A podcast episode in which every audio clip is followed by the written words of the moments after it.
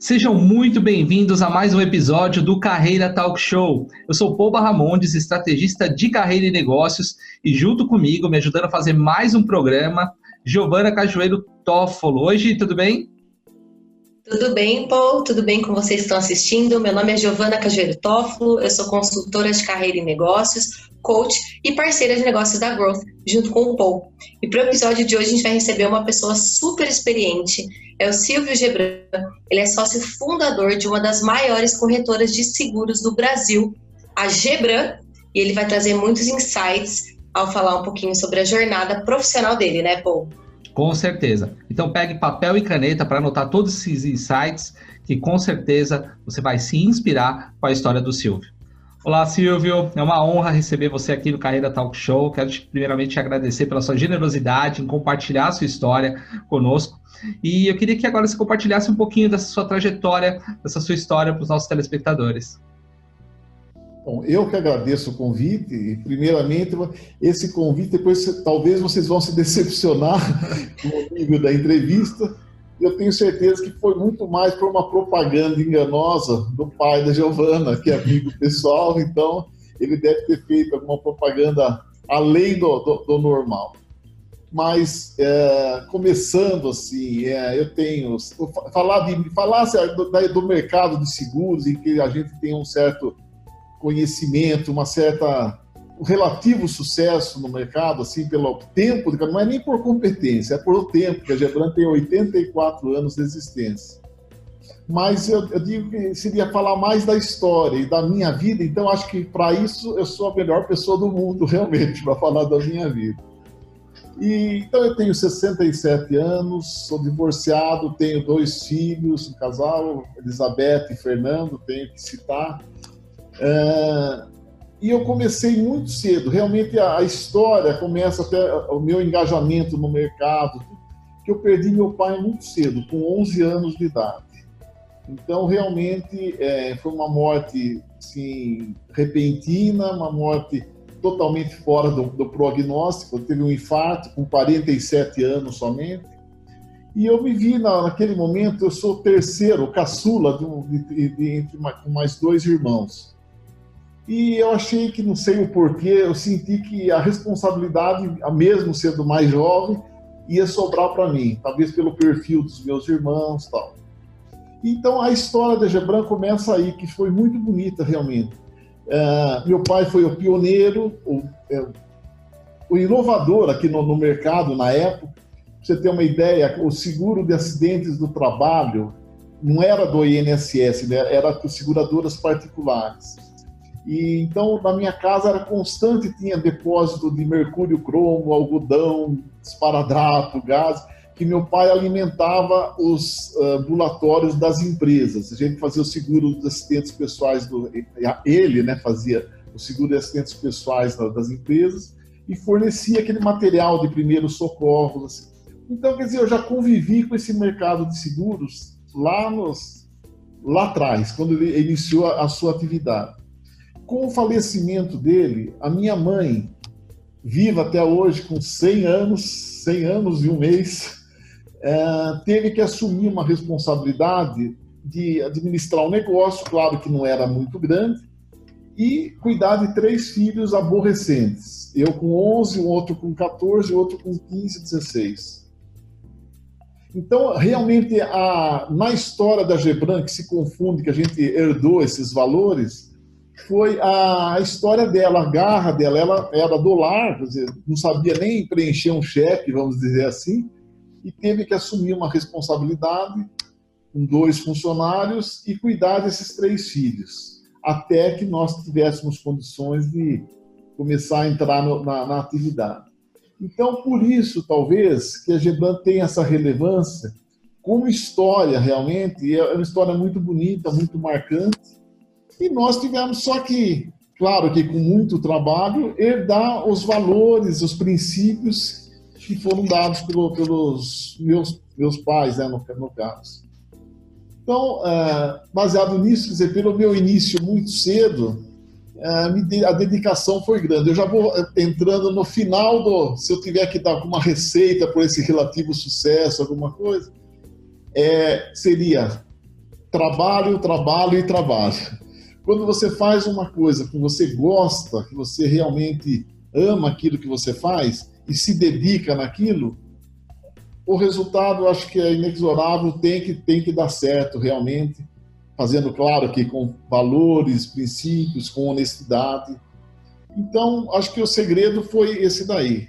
Você ter uma ideia, veja bem, é, hoje, se eu tivesse que fazer uma, uma terapia agora, ou escrever no meu livro da, da minha vida, é, eu tive essa parte, por exemplo, de temos que essa dedicação minha desde, desde cedo, materialmente me deu realmente algum, algum fôlego, eu me sobressaí em relação aos meus amigos, alguma coisa. Eu, tenho, eu estou numa posição bem mais confortável, talvez, que eles. Porém, eu sacrifiquei aquela fase da juventude, aquele dos namoros, quer dizer, na época poderia, não é da época de vocês, mas podia aparecer lá a Vera Fischer, que era o símbolo. Eu não estava interessado, eu estava preocupado com o trabalho de, de, de fazer e hoje eu sinto falta, realmente eu estou sozinho, não, não, consigo arrumar nem namorada, tudo que eu perdi aquela fase de. de... Então tem o, o, alguns sacrifícios que você faz na vida, quando você se dedica muito a uma parte, tem que ter alguma outra compensação, você perde em alguns outros sentidos. Mas, voltando na, na atividade, é, o Zé Luiz, o pai da Giovana, conhece bem, quer dizer, a, como nós pegamos o, o, trabalho, voltando a, a, repetir aqui, com esse afinco, com essa vontade, e tem, não tem como você, você vai conseguindo.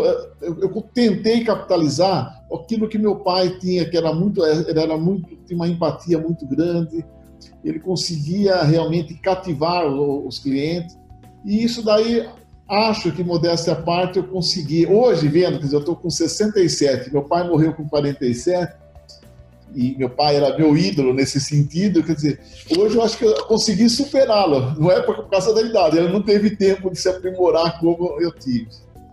Agora, hoje, exatamente nesse momento aqui, nós estamos passando por uma fase, não essa parte da pandemia, mas a Gebran chegou num nível tal de que tinha que fazer uma, tomar uma postura de se desenvolver mais no mercado. Nós éramos um, um, um tamanho relativamente é, grande para a cidade, saindo da parte da média empresa, mas também não podíamos competir com uma enorme empresa, uma grande empresa, que seriam essas multinacionais.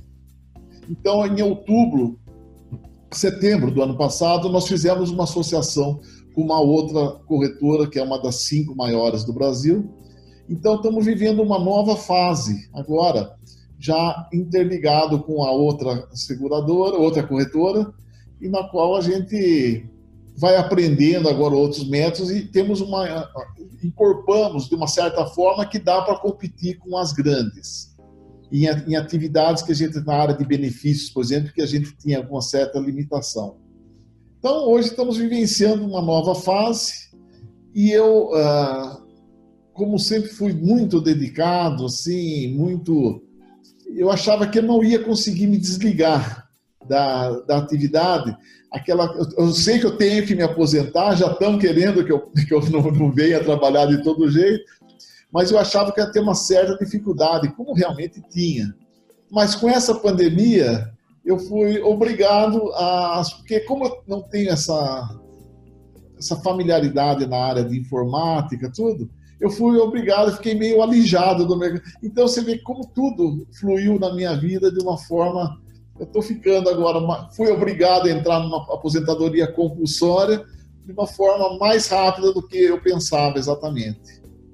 Então, basicamente, assim, dei, dei um briefing aí de tudo como que foi a, a, a trajetória. Mas, resumindo, fazer o que gosta e muito esforço, muito trabalho, trabalho e trabalho. Muito legal, Silvio. E aí, só antes da gente entrar no nosso intervalinho, eu queria fazer uma pergunta rapidinha, curtinha. Você comentou é, que perdeu algumas coisas uh, ao longo, deu o exemplo da adolescência e tal, para poder se empenhar efetivamente em construir e manter a empresa que foi criação do seu pai. Se você pudesse falar algo que você ganhou com isso, uma coisa só, você disse, você usou o termo compensação.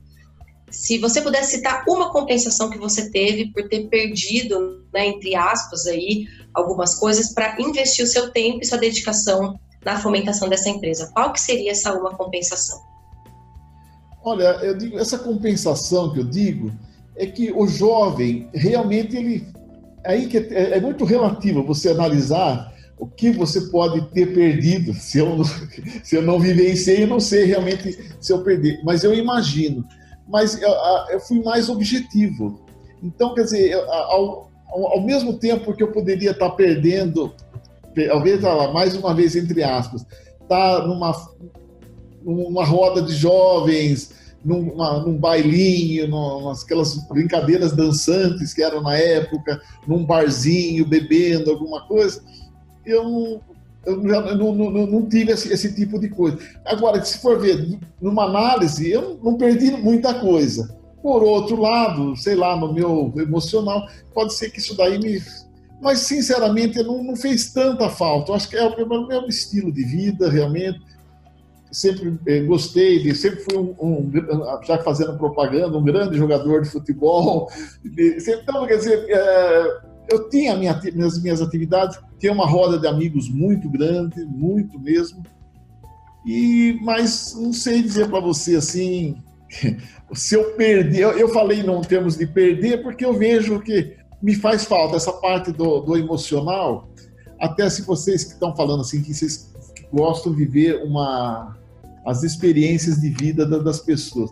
Eu tenho, eu ponho na minha mão assim, eu desenho, então eu faço o desenho do, dos, dos, cinco dedos e ponho o lado material, o lado profissional, o lado emocional, o lado uh, familiar, agora está me faltando, e a parte, eh, eu falei e a parte afetiva. Tá? Então eu, eu vou fazendo as minhas metas em cada uma dessas e tem umas que eu estou super completo, e tem outras que, principalmente essa parte assim, mais afetiva, assim, é que está que, que tá mais pendente. Claro, o resto você vai. Eu tenho, acho que adquiri uma maturidade muito grande, muito mais rápida do que. Como se eu tivesse sido colocado numa estufa, então amadureci muito mais rápido que a maioria das pessoas. Isso tem a compensação que eu digo que seria no entendimento das coisas. Esse amadurecimento que vem decorrente da idade e com as vivências suas, você tem uma, um entendimento das coisas, no conhecimento das pessoas, muito melhor do que, imagino eu. É difícil julgar, mas você não sabe como que. Sei. É, é muito interessante não. porque é, a sua história me remete muito à minha história, assim, porque eu comecei a trabalhar desde muito jovem, né? Com sete anos eu dava aula de informática, é, eu fiz um curso, meu pai conseguiu fazer um curso e eu também perdi, porque eu comecei a namorar muito cedo, né? É, eu só tive uma namorada na vida, né? Que é a minha esposa até hoje. E, e tem certos momentos, né, que você está numa roda de amigos, você olha e fala assim, nossa, quanta coisa eu perdi. Mas por um outro lado, eu cheguei aonde boa parte deles não chegaram. Então, é, é, muito difícil você manter esse equilíbrio, né, de, de, de tudo isso. É, realmente você olha e fala, opa, peraí, é, deixa, eu, deixa eu avaliar e ver como isso é, é, me fez falta, mas ao mesmo tempo, se eu tivesse feito aquilo, talvez eu não tivesse chegado onde eu cheguei, né? E é muito complicado esse conflito que você vive, porque eu tenho 36 anos e vivo esse conflito até hoje, né? De falar assim, tipo, poxa, eu não vivi um monte de coisa que meus amigos viveram, né? Não que isso seja relevante, é, em algum momento, mas para minha formação profissional, é, eu acho que eu tomei a decisão certa, né, de não ter curtido tanto lá atrás, mesmo porque hoje eu estou com a pessoa que era minha amiga de colégio, hoje é minha esposa, né, minha única pessoa, então acabou dando tudo certo. Mas, mas me veio um filme na cabeça realmente de você ter que adquirir uma responsabilidade muito jovem, né? E isso te é, é, exatamente o que você falou, se foi preciso. É como se te colocasse no estufa e você amadurecesse mais do que o normal. Então, quando eu comecei a fazer faculdade, era eu só tinha um foco, eu era trabalho. Então é bem interessante é, isso que você está contando, porque eu vivi algo muito parecido, né? Em outra época, mas bem parecido com o que você viveu. Esse entendimento que eu falo, veja bem, hoje, como eu citei, minha mãe tem 100 anos e ela está comigo, e ela é super lúcida, então, nas conversas com ela, eu vejo. É, é, é super interessante que você, estou no meio termo, assim, em termos de, de vivência. E em muitas coisas, como eu, eu, evoluí em relação, claro, pela formação que ela teve e tudo, mas e, e como era ela encara a vida hoje, o entendimento que eu tenho, a paciência que a gente tem que ter com ela, como ela teve conosco a, a vida toda também. Então, é, com os amigos também, que eu falei que tem uma enormidade, mas assim, um rol de amigos. Tanto é que eu sou constantemente, sem falsa modéstia, sou assediado para entrar na política, porque eu detesto, abomino essa parte de política. Mas colocar, o pessoal sabe do relacionamento que eu tenho. E mas hoje eu vejo também, eu tenho conheço tanta gente, mas assim aquelas amizades realmente que você pode extrair alguma coisa são poucas. Ah, então é, você começa a distinguir. Antigamente, para mim, era a quantidade. Eu gostava de ter. Hoje eu já tenho mais, na, já, já não, não, fico tão, tão fácil no mercado, assim. Eu já sou mais seletivo. É, até isso mesmo é parte desse processo todo de amadurecimento, né?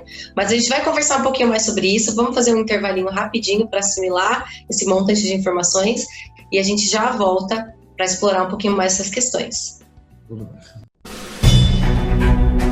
O mundo mudou.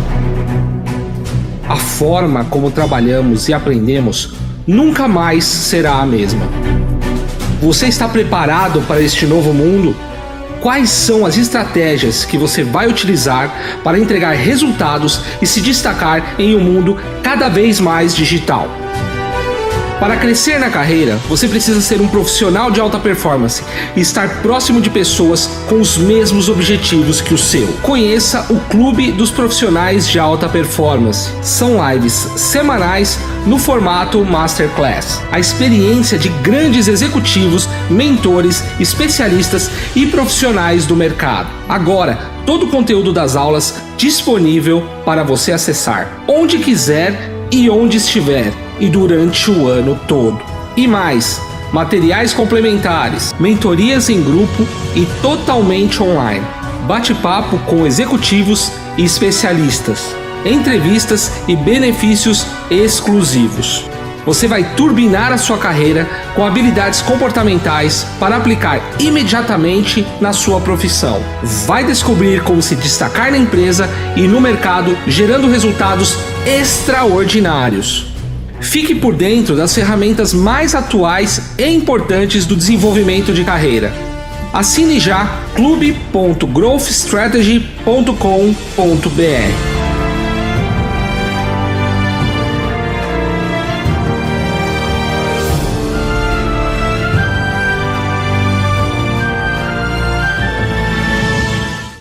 Voltamos, né? Depois de ouvir essa história inspiradora do Silvio.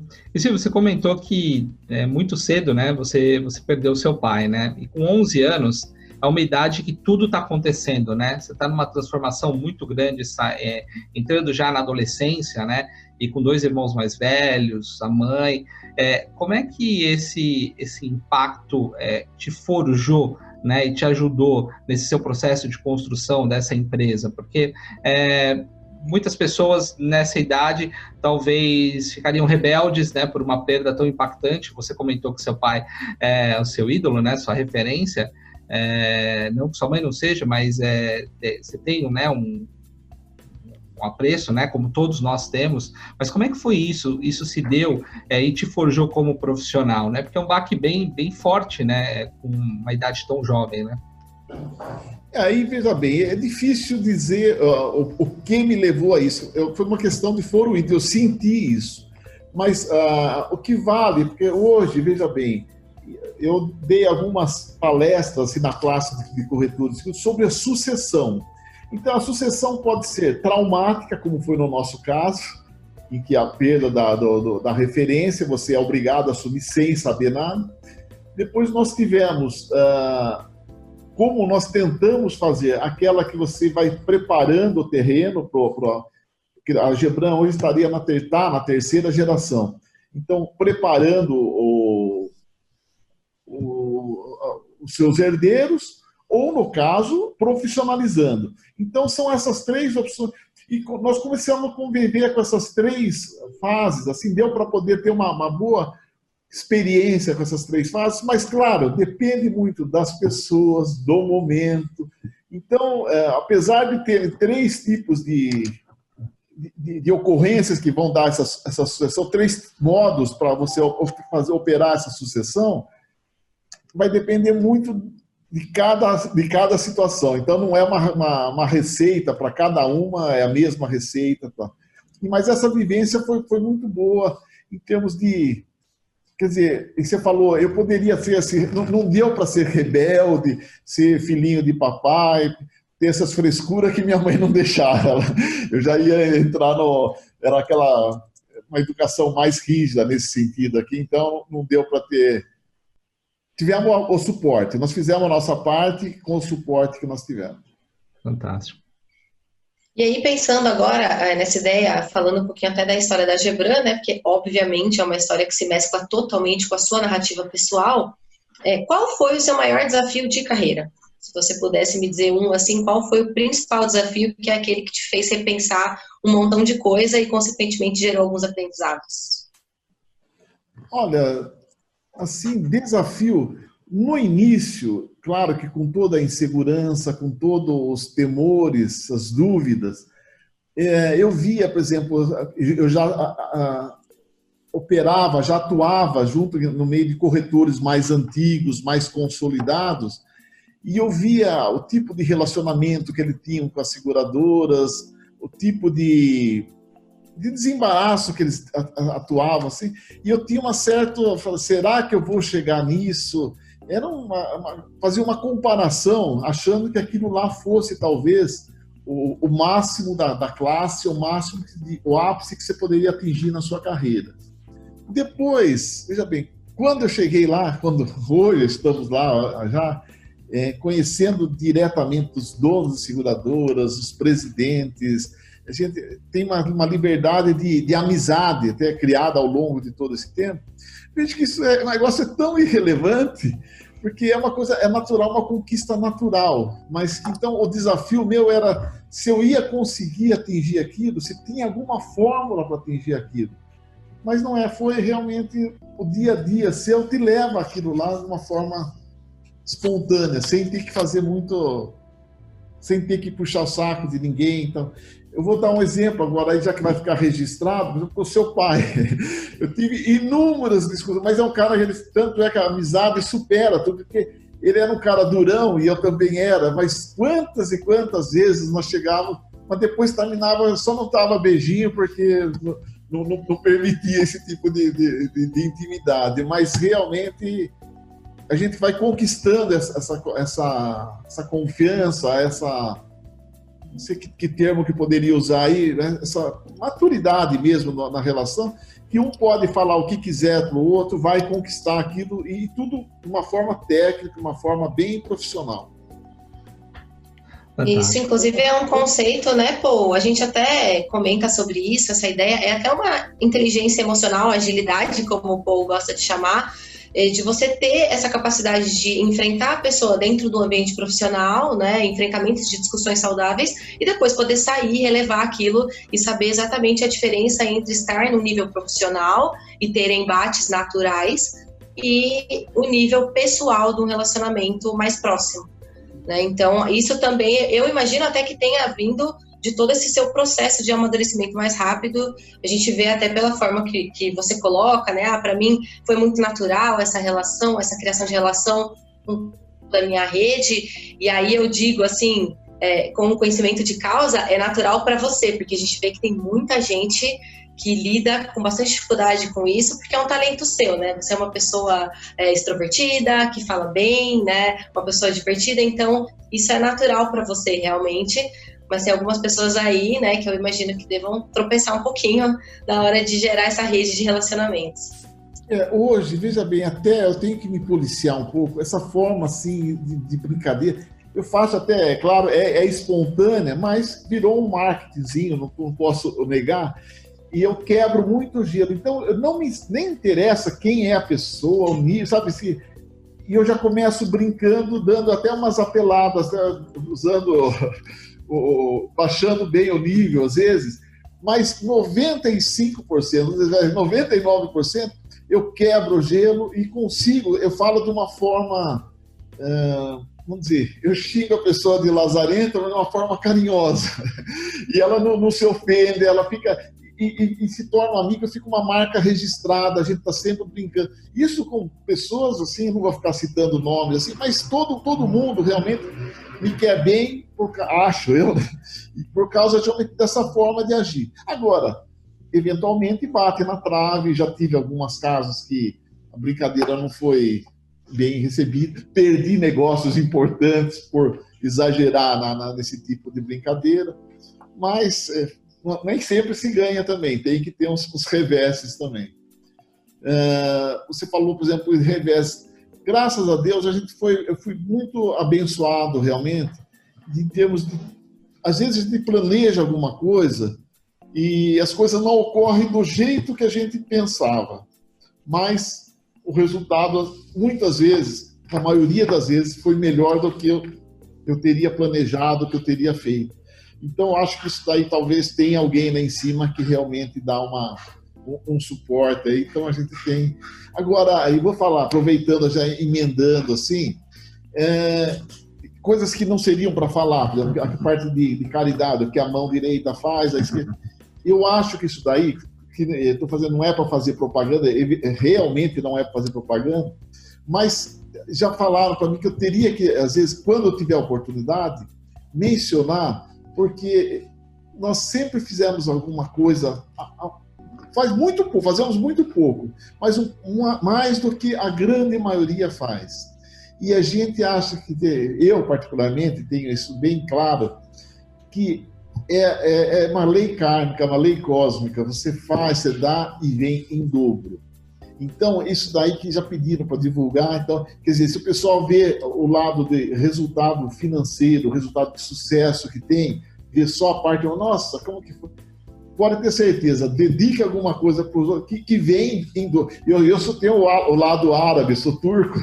Eu não, não, a gente não faz como, com essa segunda intenção, obviamente. Mas é tão comprovado isso, eu não vou poder ficar citando aqui, que você faz uma, uma, atitude aqui na mesma hora, eu não preciso nem esperar lá na frente para ver se vai ter o, o retorno, até emocionei. Ah, mas isso é muito interessante o que você está falando, Silvio, que tem um livro recente do Adam Grant que ele escreveu Dar e Receber. E ele prova nesse livro que pessoas de sucesso elas são doadoras, elas ajudam sem esperar nada em troca e elas são bem-sucedidas porque o universo devolve aquilo que elas doam.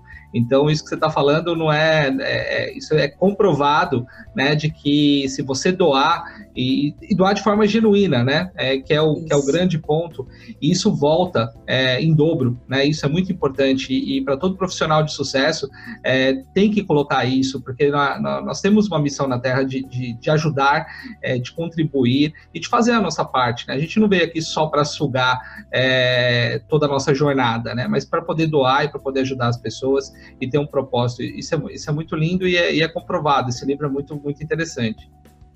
Mas é, eu, eu, eu sou uma testemunha viva aqui, se fizer. E, e na atividade ainda, eu, o Zé Luiz talvez nem saiba de tantas coisas, mas eu comentei várias vezes com ele também, coisas que, você falando para uma pessoa que não está desperta ainda, ela não vai entender. Mas eu, eu, sinto, pode até ser que não seja, mas eu sinto realmente que é um retorno que não tem por onde. Então, uma coisa.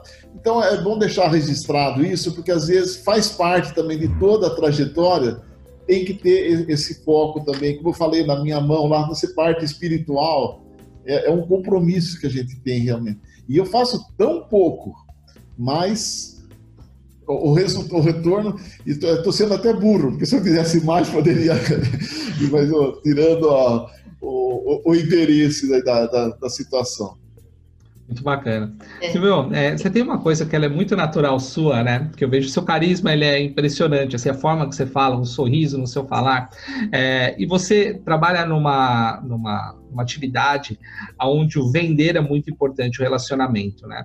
E eu percebo que muitas pessoas, e isso é comprovado, né? A maioria dos brasileiros tem medo de vender. Né? O brasileiro em particular, não que em outros lugares não, não tem esse mesmo receio, mas o brasileiro tem muito medo de vender. Tanto que a venda direta aqui no Brasil, ela não pegou e é até confundida com pirâmide, e a venda direta nos Estados Unidos é o que gera mais renda lá, né? Porque aquela venda porta a porta. E você desenvolveu isso, você até comentou que seu pai era é, um bom vendedor, né? tinha uma empatia muito grande, você herdou isso dele, até superou, né? Porque ele não teve tempo. É, como é que você desenvolveu isso ao longo do, da sua vida? Porque é, é, é uma habilidade difícil, né? Eu vejo hoje está em voga cursos de vendas, né?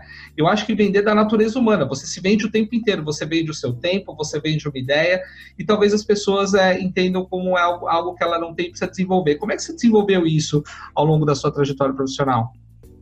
Olha, aí, bem, é um, é um tópico realmente que eu sempre falo aqui para o meu pessoal, aqui, aqui nos funcionários, a gente tem 180 funcionários.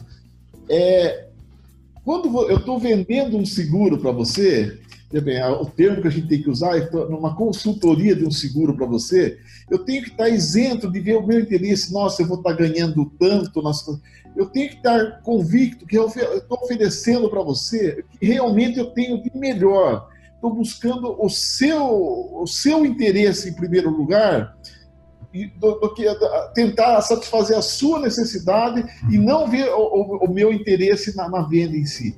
Porque a partir do momento que eu estiver vendo alguma coisa que eu tentar tirar alguma coisa de você, as nossas aulas não vão bater.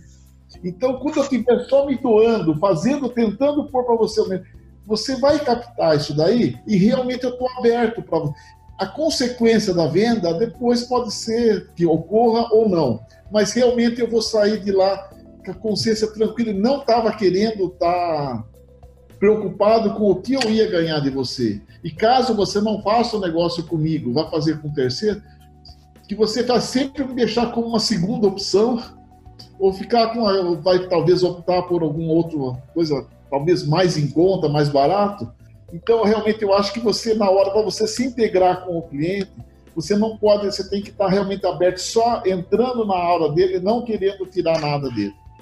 Não sei, deu para Que interessante. Não, deu para entender, porque isso está totalmente associado com o que você comentou de, de, de doar, né? Total. Porque assim, eu estou colocando o interesse do outro acima do meu interesse, isso volta para mim no, numa doação. E numa venda é exatamente isso. A gente está procurando, na verdade, entregar o melhor para aquela pessoa, entregar o que ela precisa, e isso posteriormente pode se tornar uma venda ou como pode se tornar, na verdade, uma construção de relacionamento. Mas isso surte um resultado, né? Isso é muito interessante. É, eu, a, a, essa honestidade, quando eu não tenho algo para oferecer ou estou inferior, eu fico por dentro, eu fico me remoendo, mas é, de, de, perder esse negócio. Mas eu não vou aviltar os meus princípios de tentar, é, vamos dizer, enganar. Não é, não, é, não seria esse termo, estaria muito forte. Mas tentar prevalecer a meu, minha opção, que não seria melhor para aquele cliente. É, o que a gente tem visto muito, Silvio, com as pessoas que a gente tem entrevistado, pessoas de grandes empresas, médias, pequenas empresas, enfim, é essa ideia exatamente que você comentou agora, né? Os princípios e os valores como uma base fundamental para o sucesso não só profissional, mas pessoal, e isso acaba refletindo, principalmente no caso de vocês, que né, começaram com uma empresa unicamente familiar, também no sucesso da empresa. Então é legal, né? Pô, a gente está vendo muito esse valor se reiterar, também é um valor meu e do povo. Então é, é, muito interessante ver como pessoas de sucesso também trazem essa ideia de ter um valor, os valores sempre ali uh, mantidos, proporciona e impulsiona o sucesso profissional e pessoal. Né? E até nessa ideia de valores, eu queria saber se você pudesse deixar aí um livro para gente que te influenciou, né? Alguma leitura, um livro de cabeceira que a gente fala, que é um livro que teve impacto na sua vida. Qual que seria esse livro? Olha, Agora você me pegou. E olha, faz tanto tempo assim que eu, não, eu tenho uma. Eu recebo muitos livros de presente, mas estão tudo na minha estante lá. Faz tempo. Deixa eu ver para. Agora você me pegou. Não precisa ser um livro de negócio, pode ser um livro que foi sua referência, que te ajudou profissionalmente, pode ser qualquer, qualquer tipo de livro, não necessariamente um livro de. O, o do Napoleão Hill é um, um livro enorme, mas realmente tem a, a essência lá deles, é, é, é, é muito interessante que ele associa não só a parte assim profissional, mas como filosofia de vida. Vamos dizer, seria uma, uma, uma indicação, então. É uma bela de uma indicação. Napoleão Hill, inclusive, está tá muito nas livrarias, né? Uma, uma, série de livros, né? Como Mais Perto do Diabo e, e dentre outros, né? E, e, realmente ele mostra um mindset de pessoas de sucesso que está muito alinhado com a filosofia de vida e com os valores, né? Isso é muito interessante. Uma bela de uma, de uma obra, Napoleão Hill. Quem não leu ainda precisa ler. Tem que ler justamente ver nas, nas sublinhas uh, o, o, sentido, não a, o resultado só, o, o que está acompanhando aquela, aquela trajetória de sucesso. Eu acho que isso daí eu consegui captar em, em algumas biografias, a gente consegue pegar alguma coisa nesse sentido. É isso mesmo. E para a gente finalizar, infelizmente, a pior parte é essa, né, Pô? Pois é. Mas para a gente finalizar, Silvio, se você pudesse dar uma dica para o pessoal que está nos assistindo, que é aquela pessoa que quer crescer na carreira, quer galgar em novos cargos, novas posições, crescer pessoalmente também, qual que seria a sua dica para essa pessoa? Bom, eu falei várias vezes aqui durante a nossa fala, é, seria trabalho, trabalho, trabalho, mas desde que você goste daquilo que você faz. Então, realmente é, é gostar daquilo que você. E ter paciência, porque acho que da cósmica, o que está reservado para a gente vai ser. Está reservado. Se, claro que você não pode negligenciar, você tem que fazer a sua parte, mas é ter que ter essa paciência, essa resiliência e realmente se dedicar muito. Para poder agora, no fim de carreira, como eu estou, no bico do corvo, poder pensar e dar uma descansada agora. Estou fazendo um museu depois, já estou convidando vocês agora particularmente fala para o seu pai também, é, que daqui uma semana vai estar pronto um, um museu aqui em Jundiaí, fazendo um museu particular. Eu faço questão de, Olha, de receber. Interessante. Com certeza. Da onde veio essa ideia? Eu vou, eu vou, vou sair o script aqui, tá? Mas da onde que veio essa ideia de fazer um museu particular? Porque é uma ideia bem interessante, né? Bem diferente. Porque nós tínhamos um casarão antigo aqui em Jundiaí e que foi tombado pelo Condefat. E nós, para fugirmos daquela atração do, do Condefato, que você era obrigado a manter um imóvel que já não oferecia muitas condições assim de um banheiro só, telhado caindo, você não podia fazer nada se fosse tombado efetivamente, você não poderia fazer nada que de nenhum tipo de reforma imóvel, e você não tinha incentivo nenhum, não estava isento de IPTU, não. então nós demolimos o imóvel na calada da noite, de, de um dia para outro. E aquilo lá, de certa forma, me deu um certo remorso, porque nós não pudemos nem desmanchar a casa, fazer uma demolição planejada, nada, aproveitando. Nós tivemos que literalmente demolir. E aquilo lá, talvez no meu subconsciente, ficou marcado assim, que nós aviltamos com alguma coisa fora do normal. E aí, todas as viagens que a gente faz, assim, eu visito esses museus, tudo, e eu tinha esse compromisso de querer Claro que o meu particular, modesto, mas. E, então, eu, há tempos eu estava juntando algumas tranqueiras já, e hoje agora já permitiu fazer esse. realizar esse sonho, que estou juntando tudo agora num local, dei uma adaptada, tudo. E agora faço questão mesmo que vocês venham aí, tragam seu pai. Ele conheceu uma parte da minha eh, coleção de miniatura de bebida, que é, é a maior da América Latina, são 24 mil garrafas então eu acoplei as garrafinhas lá e estou fazendo mais outras coisas lá. Que vai ser um prazer recebê-las aqui. Ah, fantástico. Convite aceito. Se estiver pronto, vamos sim, com certeza. Silvio, muito obrigada por compartilhar essa história conosco. Foi muito rica. Eu tenho certeza que a gente não se arrependeu, né, Paul? Foi muito válido. Então, muito obrigada por aceitar nosso convite e topar aqui e conversar com a gente hoje no Carreira. Eu que agradeço. Obrigado a vocês. Obrigado, Silvio. Um abraço. Tchau.